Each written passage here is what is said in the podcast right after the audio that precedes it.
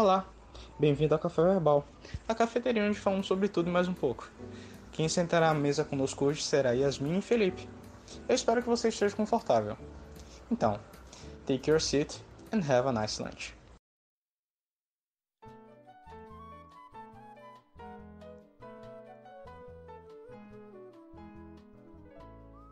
Bem, o assunto de hoje é sobre censura. A gente não vai falar muito sobre censura religiosa, mesmo que ela tenha começado no, com a religião em si. Eu gostaria de focar mais sobre o ato institucional número 5 e como a censura influenciou as nossas vidas e influencia até hoje, e o que ela fez e o rumo histórico democrático que ela fez no Brasil. Bem, a censura ela data de muito tempo, uma das coisas mais antigas que a gente tem na democracia é, já vem de Roma, já vem dos gregos antigos, já vem da igreja em si. Mesmo que a igreja não seja. É, mesmo que a igreja não tenha esse aspecto de censura hoje em dia, ela já foi um grande censurista antigamente. Tanto que foi o caso de Lutero, né, Yasmin? Sim, quando Lutero, ele. Quando ocorreu a reforma protestante, um dos atos dele foi justamente de tirar a educação da mão da igreja, que censurava não só dentro da educação, mas toda a sociedade. Mas ele viu essa necessidade, ele viu que a igreja só ensinava uma parte. Ela fez isso com retendo as Bíblias, não deixando que as pessoas tivessem acesso.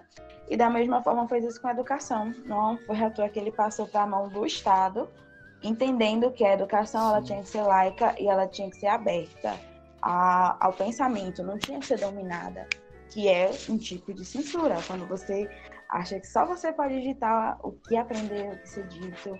A Igreja Católica ela fez muito isso, né? a gente tem a Santa Inquisição para provar isso realmente. Mas uma coisa interessante, mesmo que a gente não queira linkar, a educação está muito ligada à censura. Porque uma das formas de, de censura é a, como nós aprendemos. Eu tinha conversado com Yasmin sobre. Ela tinha me dado o exemplo de uma criança que ela sempre ela aprendeu a desenhar a flor de uma forma, não foi Yasmin?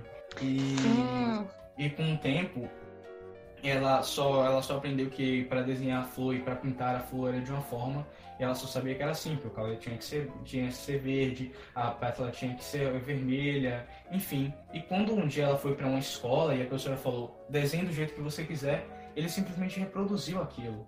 A censura, o problema dela não é o seu ato inicial, é o depois, porque ela cresce com você. Acaba que a censura, ela se torna uma parte de você. Então, tipo, a gente tinha, tinha tido uma discussão se a censura é uma forma de, de preconceito, já que preconceito em si é uma forma de censurar a pessoa com seus conceitos que vieram, de, é, vieram com você sem você olhar direito. Então, tipo, a censura ela está em, nosso, em, nossa, em nossa vida, nosso cotidiano, sem a gente perceber. Exatamente, ela é limitante. Da mesma forma como antigamente é, a igreja ela envenenava as folhas da Bíblia para que aqueles que lessem é, morressem, e aí houve um grande temor sobre as pessoas, elas não queriam ler a Bíblia, elas só queriam ouvir o que era dito. Eles fizeram isso de uma forma que todas as pessoas tinham medo, e foram muitos anos para quebrar isso. Da mesma forma, quando antigamente censuravam alguém, uma ideia. É, tanto a gente pode citar o período da ditadura como o período da infância, que é o momento que está aflorando tudo, as pessoas até hoje ainda carregam aquela coisa de não, não pode, não, não pode, você tem que seguir essas autoridades. Olha, você está fazendo isso, eles sabem o porquê. Ah, mas por que está fazendo isso? Deixa que eles sabem. É, é justamente essa censura que foi feita antes e carrega até hoje esse temor de falar, de fazer as pessoas, os indivíduos que sofrem com a censura vão ter seu conhecimento reduzido porque não vão poder ter a liberdade de expressão para falar os assuntos que lhe convém. Exatamente. Não, e uma questão, é, falando em, em, censura e em coisas que vêm com o tempo, a gente tem um exemplo que, como eu tinha citado no início, é a ditadura, que ela foi um rumbo histórico democrático gigantesco no Brasil. Então, quando a gente, quando a gente chega lá e vê aquele período, os, os presidentes vão, vão, vão, de tanto, tanto tempo tem outro presidente, e tem um, uma repartição na história de um tempo gigantesco de não, de não ter presidentes, não haver democracia. E o ápice foi a, o ato institucional número 5, que foi ridículo, velho. Se a gente parar pra pensar que dá todo o poder na mão do, do militar, na mão de quem está regendo. E, tipo, essa ditadura civil-militar no Brasil, até hoje a gente sente o rumo que aconteceu naquela época.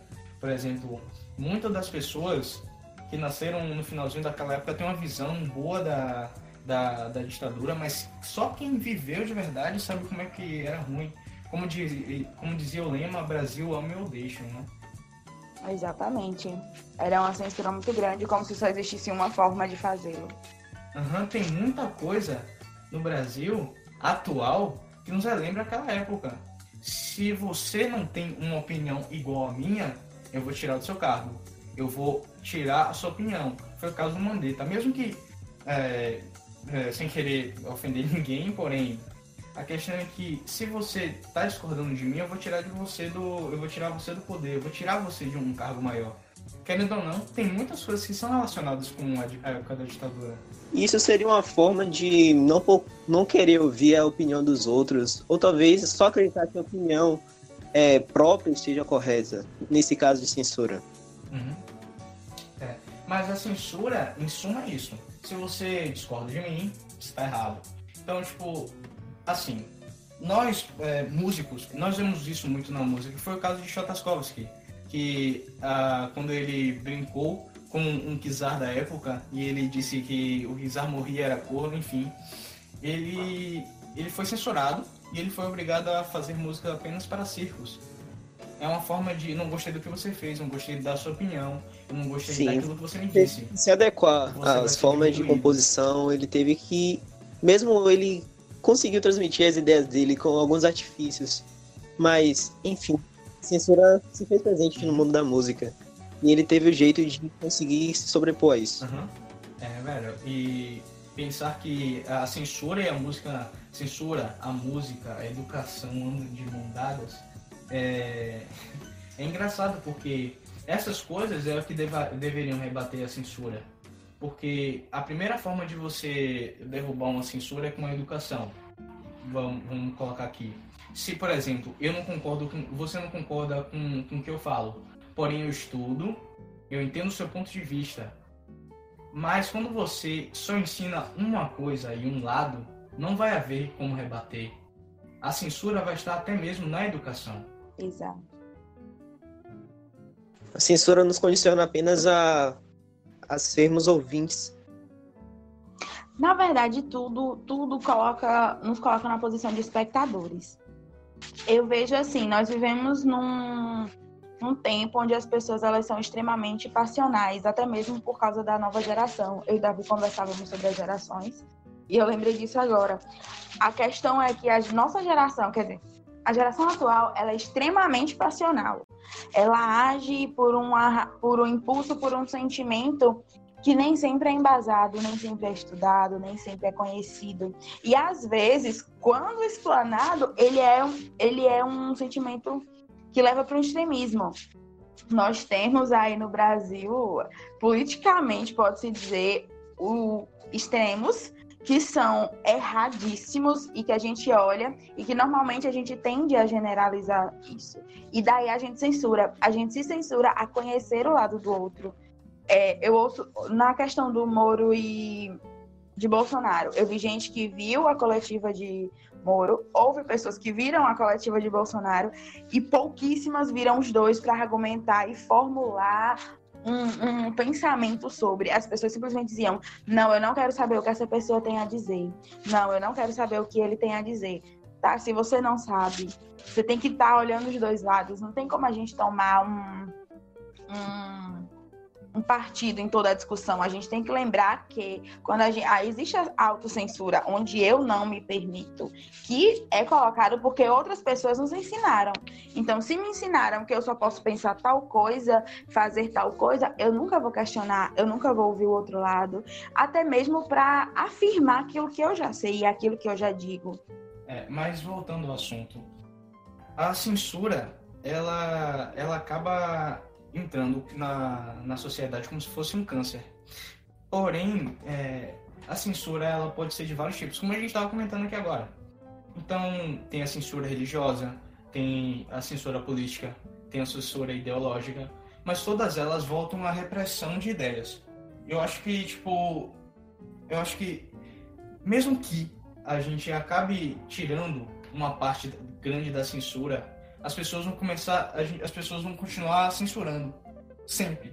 A censura ela não vai sair porque ela já está, já está, já está dentro da sociedade. É você tentar tirar uma mancha de sangue que já está ali há 600 anos, há mil anos. A censura ela é uma parte da sociedade e querendo ou não, a gente tem que aprender a viver com ela.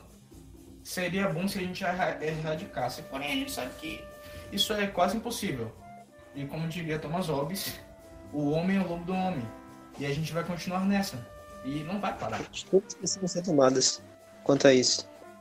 E como você mesmo falou, Davi, a educação seria o fator essencial para combater a censura.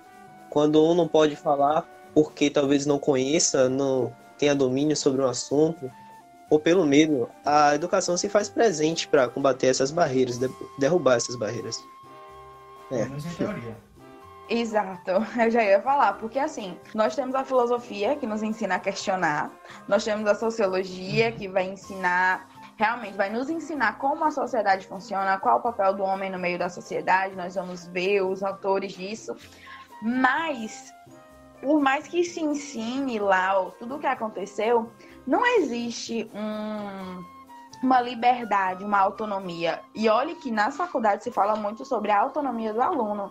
Eu fiz um ano e meio de pedagogia e durante um ano e meio eu ouvi falando que nós temos que respeitar o aluno, o aluno tem que ter autonomia sobre o aprendizado dele. Só que na prática isso não acontece. Na prática, quer passar algo no preto e branco, você vai aprender você vai reproduzir, mas você não vai viver baseado naquilo. É o que é ensinado. Mas é aquela questão, né?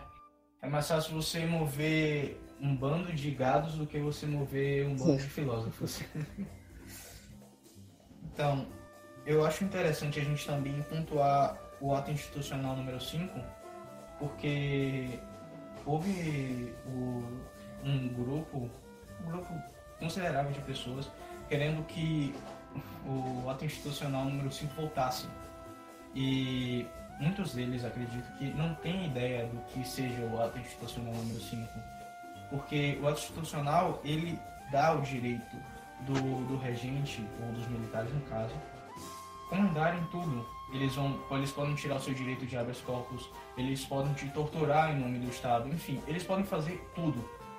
E não tem moral, não tem ética, não tem honra, não tem nada para te proteger. Porque esse, esse ato institucional dá o direito dele fazer tudo o que ele quiser.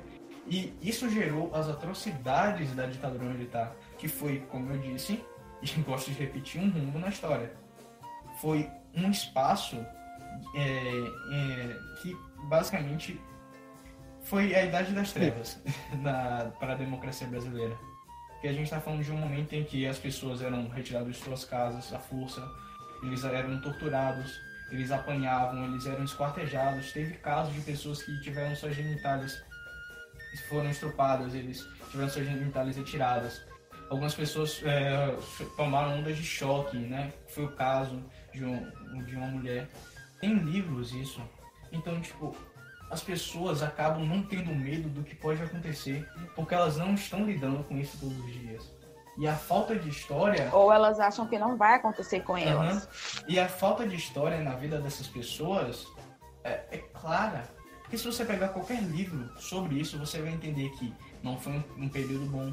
O Brasil teve um crescimento maquiado, porque enquanto a gente tinha vários problemas que ninguém falava, é, que ninguém falava, que eram nítidos, mas ninguém falava, então, tipo, a gente sabe que teve muita merda. A gente sabe que o Brasil não cresceu. A gente sabe que isso foi um crescimento maquiado. Isso nos leva ao romantismo, ao primeiro período do romantismo. Você vai maquiar o Brasil como uma pátria amada e adorada, e você sabe que. Mas, Davi, eu acho, eu acredito que muitas das pessoas que participaram desse, é, dessa manifestação são a massa de manobra. Mas ainda há si dessa, desse tipo Claro. desse, da, da volta do AI-5. Seriam os militares, é claro. Estariam exercendo o poder da forma que quiserem. Sim. Exatamente.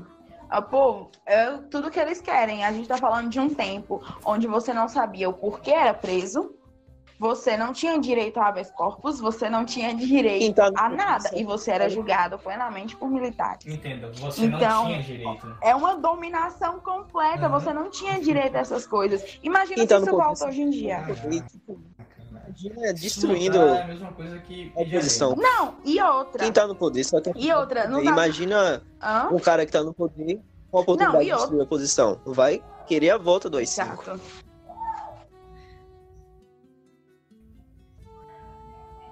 Exatamente. Fora que a gente tem que lembrar que, gente, isso é uma atrocidade tão grande. Nós, nós vivemos assim, num- numa alienação muito grande, onde as pessoas querem a volta de algo terrível. é, e elas acham, porque na verdade elas acham que não vai atingir. A gente tem que lembrar que tudo é movido por um grupo pensando na proteção dele. Então eles acham que não vai acontecer com eles. Não, é, Só que, o que gente- você falou, um grupo elitista. é, minoritário. Exato, que não vai não acontecer, não vai que chegar. Exato. A gente tem que lembrar que esse é o mesmo povo que há algum tempo atrás dizia que bandido bom é bom, bandido Sim, morto. Sim. Claro, nem todos os brasileiros são assim. Então, assim, Porém, claro. Não, mas eu não tô falando de todos, nem todos querem a volta das cinco. uma grande maioria que, perdão, minha palavra são acéfalos, mas a gente tem que entender que brasileiro é assim. Brasileiro tem memória curta. Querendo ou não, brasileiro tem uma coisa que é a síndrome de passapano. Qualquer coisa, se um cara fez isso, Exato. fez merda, porém ele foi lá e Exatamente. deu dinheiro aos pobres, a gente passa um pano. E eu falo a gente porque A gente tem o costume de dizer roubou, mas fez. Exato. A gente tem o costume de dizer roubou, mas fez. Que pra mim isso é. Gente, é você mostrar assim, ó, a falta de vergonha do brasileiro exposta. É a frase roubou, mas fez. Porém, é, a questão é que na censura não mostra o eu roubei, eu fui corrupto, eu fiz isso. Exato. Só mostra o eu paguei impostos. Só mostra o ah, eu fiz uma estrada. Mesmo que a estrada não tenha sido completa e está lá metade em barro até hoje, porém ele fez. Em, em teoria. Ele fez, exato. É, cara, isso. É como eu falei, na nossa sociedade tem os dois extremos. A gente pode ver a questão do passar pano de um lado e o cancelamento do outro. Não existe redenção, a gente vai cancelar e, ah, não, mas ele é tão bonzinho, deixa a gente passar pano pra ele. Nós temos esses extremos. Enfim, a, a censura no Brasil, hoje em dia, está muito mais refinada. A gente acaba não vendo ela diariamente, a gente acaba não sentindo, mas se a gente prestar atenção, parar um pouco, respirar e ver, a gente vai perceber que a censura está em todos os cantos do Brasil. O fato do, da Bienal do Livro, que foi um estouro desgramado, foi um problema de o cara sacar os livros por causa de, da representação sexual do- dos homossexuais em uma revistinha. Claro, não há, não há problema se você não concorda com isso, mas o grande, a grande questão é, se você não concorda, tudo bem, mas existem pessoas que concordam. Opiniões são diferentes por natureza. A mesma coisa aconteceu com o Porta dos. Fundos, o acontecimento que teve. Sim. Exatamente. Nossa, Um atentado de opiniões. Diversidade de opiniões. isso foi horrível. Cara, isso, Exato. isso demonstra o quão atroz a censura, a censura, a, a censura é. Porque o fato de você não gostar e querer censurar aquilo, a ponto de você se tornar um terrorista, Censurar uma pessoa só por não concordar com a opinião não é liberdade de expressão. Isso é um regresso. Mas que, o que é, o que não é a, a censura, senão uma grande repressão de opiniões? Exatamente. eu vi um conceito muito bom que falava justamente que a censura ela tenta constituir uma hegemonia e é exatamente isso. É o mesmo pensamento, sem discussão, sem conflito e aquilo ali a gente ouviu e vai reproduzir para o resto das nossas vidas. Ponto. É isso que a censura ela tenta colocar e é isso que a gente ouve, a gente vê essas coisas. A gente via antigamente um povo dizia que um, o, as pessoas de pele escura, pessoas negras, elas eram inferiores de alguma forma, elas eram escravizadas. E, gente, nós estamos em 2020 e existem pessoas que reproduzem esse mesmo, esse mesmo discurso. Então, na verdade, as pessoas elas estão acostumadas a dizerem a elas o que elas têm que pensar, o que elas têm que falar e como elas têm que agir. E para quebrar isso, é um trabalho muito grande e é um trabalho de formiguinha. É cada um, assim, de pouquinho em pouquinho construindo. Mas o que seria da humanidade se não houvesse os seus líderes? Nós nascemos com a, a necessidade de ouvir ordens. E quando nos colocamos em, em, uma posição de poder e de dar ordens, nós nos sentimos os deuses, os super-heróis. Porquanto a questão. O que o poder. Se você quer conhecer uma pessoa, dê o poder a ele. E o poder da censura é muito grande. Se você tiver o poder de censurar alguém, por, se, se você não concorda com ele eu vou lhe censurar, você está tirando até o último, a última gota de poder daquela pessoa. Porque a única coisa que ela tem por vida é o seu direito de expressar a sua opinião. E se você tira isso, Exatamente. você quebrou a pessoa inteira. E é por isso que a censura está você tão presente. Você está castrando Exato. Ela. Você transformou ele em um cachorro. Um gado, uma massa, e a falta de conhecimento está ligado com a censura. E a, e, e a educação está ligada com a religião. Então, isso tudo demonstra o quão a censura é antiga. Com Ela certeza. é mais velha do que o Brasil, né? Desde a época que chegaram no Brasil, já, oh. já chegaram censurando as pessoas. Exato. Exatamente. Já chegaram impondo o que eles tinham que pensar, a religião deles, o que eles tinham que vestir, tudo foi mudado. Tudo foi imposto. A censura é, na minha opinião, a cada minuto que se passa, é, a censura vai mudando. E ela se transforma. E ela tem várias formas e várias facetas. E a gente se acostumou com isso. Porque a censura é, ela é um bloco ela, ela, é um, ela é um degrau que toda a sociedade tem para continuar subindo. Seja a censura moral seja a censura ética seja a censura, a censura sexual, seja a censura ideológica, a censura religiosa, mas todas as sociedades precisam de um degrau de censura para subir, para colocar um, um, pé à frente. Querendo ou não, a gente precisa de uma censura, seja para uma revolução, seja para um conservadorismo, a gente precisa de uma Exatamente. Censura. Isso não tira o fato dela ser ruim, porém a gente precisa dela. Não, eu acredito que a censura ruim, ela é justamente quando ela vem com essas práticas. Isso. Do, do você vai se calar, você não vai poder é, ter essa liberdade. Porque existe, existem às vezes, como você falou, onde ela é necessária. Por exemplo, uma criança, ela não é para ser submetida a todo tipo de coisa. Ela não pode assistir todas as coisas, ver todas as coisas. Não é natural para uma criança.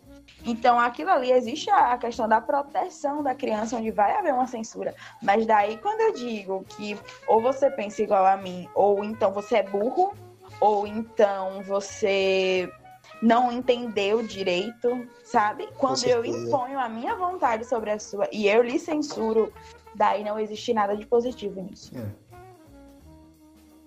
E claro que, como em todos os, os como em todos os mandatos que tiveram no Brasil, isso também tem censura. Seja uma censura de opiniões, seja uma censura religiosa. Eu acho que o fato de nós termos dentro da, da cédula brasileira, o. Perdão, eu esqueci o nome. Tá na cédula. Deus seja louvado. Deus seja louvado é uma forma de censura. Ela entra no âmbito da censura religiosa. E ela acaba.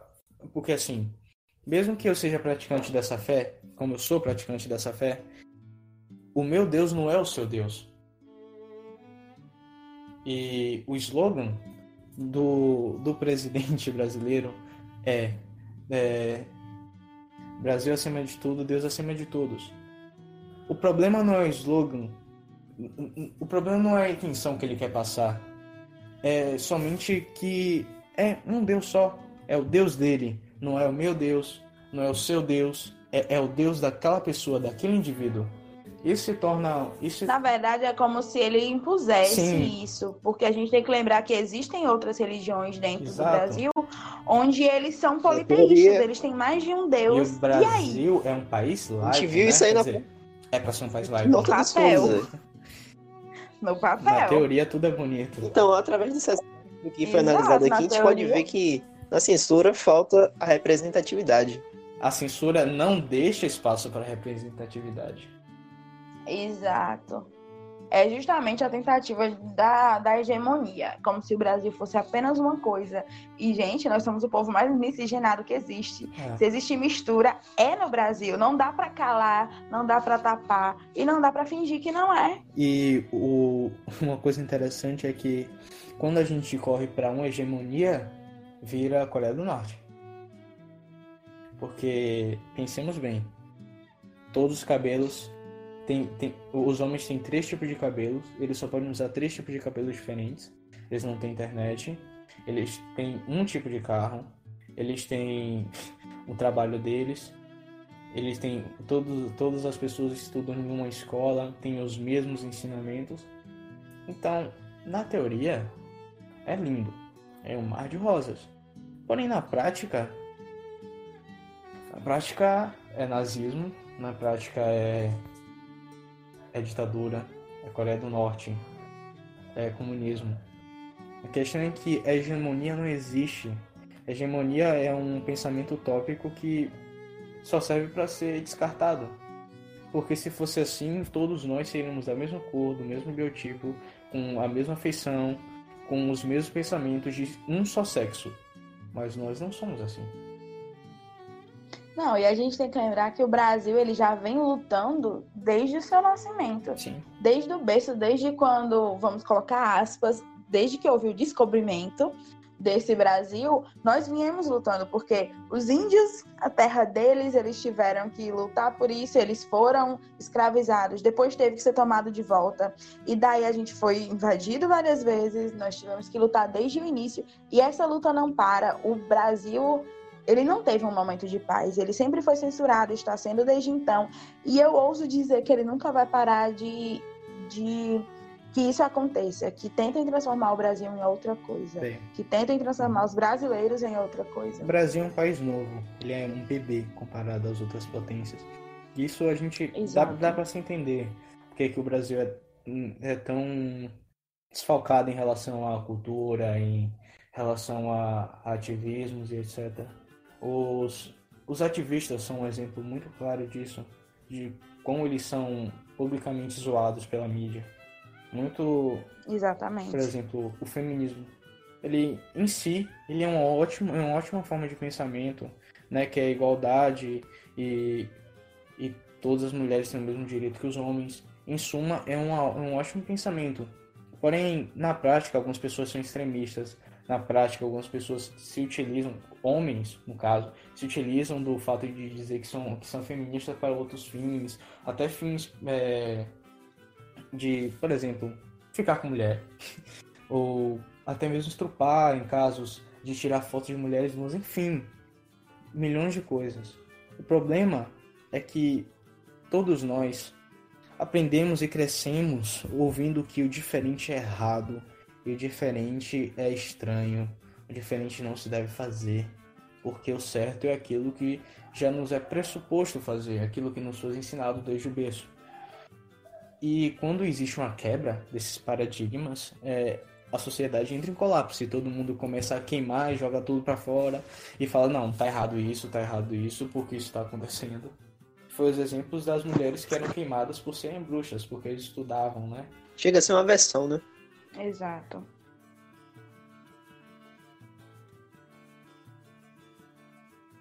É, uma versão. É um pouco triste pensar na quantidade de pessoas que morreram por conta de por conta de pensamentos diferentes ou por serem taxados por como comunistas ou como terroristas no Brasil. Existiu, não foi? Não existiu ameaça. Porque, querendo ou não. é, o comunismo. O comunismo, o, o, comunismo só veio existir, entre aspas. Com certeza, não existiu uma ameaça comunista, porque, em, se eu não me engano, em 1946, que o governo brasileiro declarou ilegal a presença do Partido Comunista.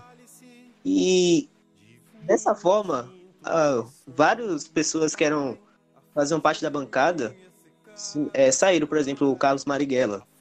Nessa época, se eu não me engano, ele foi para China e assim se dissiparam. Só houve uma ameaça comunista de verdade quando a ditadura foi estabelecida e eles tentaram fazer grupos armados no caso de Carlos Marighella. Uhum. E a única coisa que nos resta é nos segurar o nosso conhecimento. Não por ser, termos todo o conhecimento, mas pelo pouco que nos resta, é, basicamente perto dessas pessoas, como eu disse, acéfalas, perto dessas pessoas acéfalas faz nos parecer pessoas que transcenderam todo o conhecimento do mundo.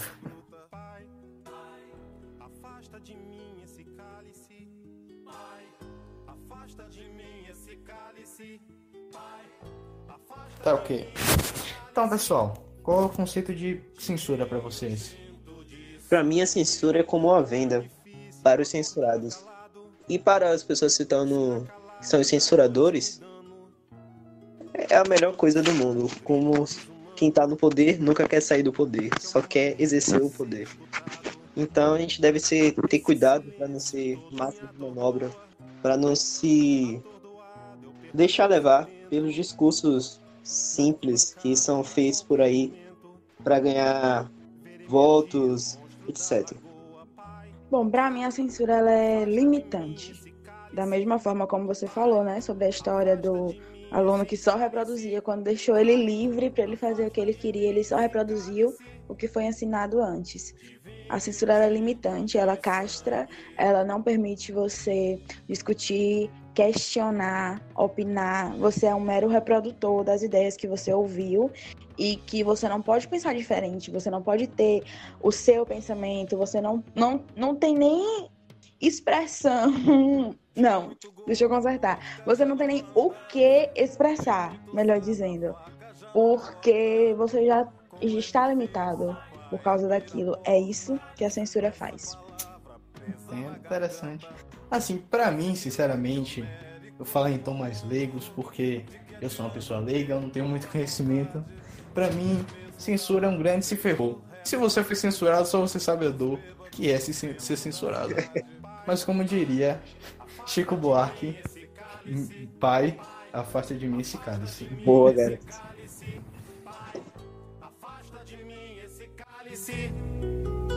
De vinho tinto de sangue.